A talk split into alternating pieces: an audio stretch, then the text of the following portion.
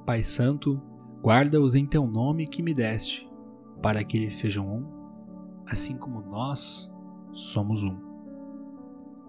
Nesse texto, Jesus está orando e pedindo para que Deus Pai guarde os seus seguidores.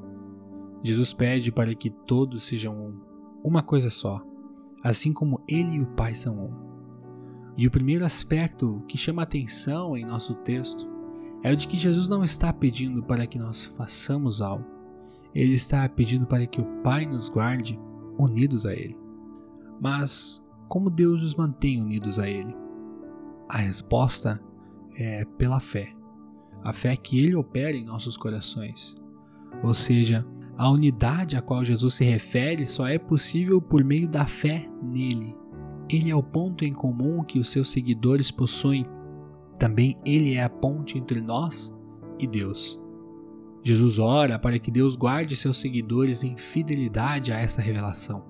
A revelação de que Jesus é o Filho de Deus e a conexão entre nós e o Pai. Na oração, nós lemos que Jesus disse que enquanto esteve no mundo, guardou seus discípulos nessa revelação. Porém, agora ele está indo para junto do Pai e pede que o Pai os guarde, pois existem perigos reais e urgentes nesse mundo. Jesus deu aos seus seguidores a sua palavra e eles a receberam e tomaram conhecimento do que é a vida eterna. E por isso, o mundo os odiou. Por quê? Pois, embora ainda vivam no mundo, os seguidores de Jesus não são mais do mundo, graças ao que Deus fez por meio de Jesus.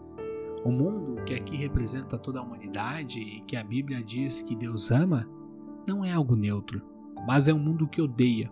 E por isso, a nossa vida enquanto filhos de Deus nesse mundo não é uma vida sem sofrimentos e sem dificuldades, não é uma vida livre de medo e angústias. Além disso, é fato que seguir a Jesus não vai nos livrar dos problemas da vida neste mundo, mas não é uma vida onde estamos sozinhos. Deus está nos guardando e protegendo. O mundo pode odiar os seguidores de Jesus e eles podem sofrer as consequências desse ódio. Porém, apesar do sofrimento do conflito, Jesus não ora para que o Pai nos tire desse mundo, mas para que ele nos proteja do maligno, ou seja, do diabo. Com a morte e com a ressurreição de Jesus, o diabo e a morte foram derrotados. Porém, apesar de terem sido derrotados de forma definitiva, Satanás ainda tem a capacidade de fazer mal aos filhos de Deus. E por isso que Jesus ora para que o Pai não nos deixe sem amparo.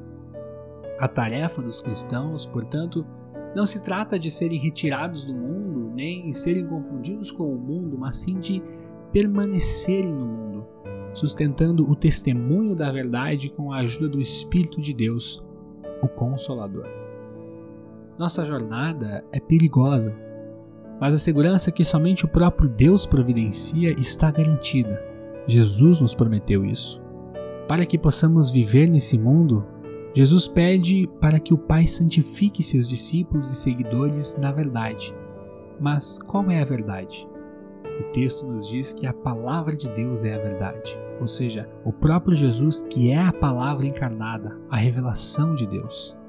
Jesus ora para que o Pai santifique seus seguidores e envie o Espírito Santo que conduzirá os seus seguidores pela palavra e levará todos os que creem a testemunhar a todos que ainda não conhecem a Deus.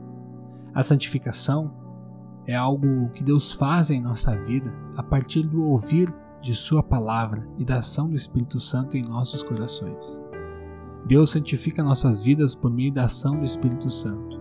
Ele faz isso para nos preparar e nos enviar, a fim de que mais pessoas conheçam a mensagem da salvação. Foi assim que nós tomamos conhecimento da mensagem de Jesus. Foi por meio de pessoas que foram impactadas, santificadas e movidas pela palavra de Deus que estamos aqui hoje, ouvindo, lendo e sendo fortalecidos pela palavra de Deus. Foi pelo pregar da palavra da verdade que nós tomamos conhecimento de Jesus e da sua salvação. Foi pelo proclamar de milhares de cristãos que vieram antes de nós que nós estamos aqui hoje. E será pelo nosso proclamar que outros milhares serão santificados e unidos a Deus Pai por meio da fé em Jesus Cristo. Nós temos uma missão como filhos de Deus, que é a de levar a mensagem do perdão a quem não a conhece e também às próximas gerações. Estamos unidos a Deus graças ao que Ele fez por intermédio de Jesus. Nos mantemos unidos a Ele graças à ação do Espírito Santo e à intercessão e mediação de Jesus.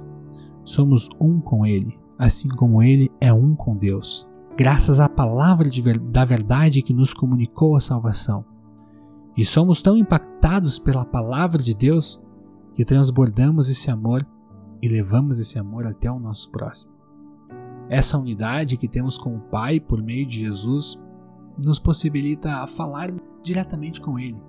Essa unidade que nós temos com Cristo Jesus nos permite orar uns pelos outros, nos permite interceder pelos que sofrem, pelos que choram, pelos que se alegram, nos permite agradecer, nos permite falar diretamente com o Criador.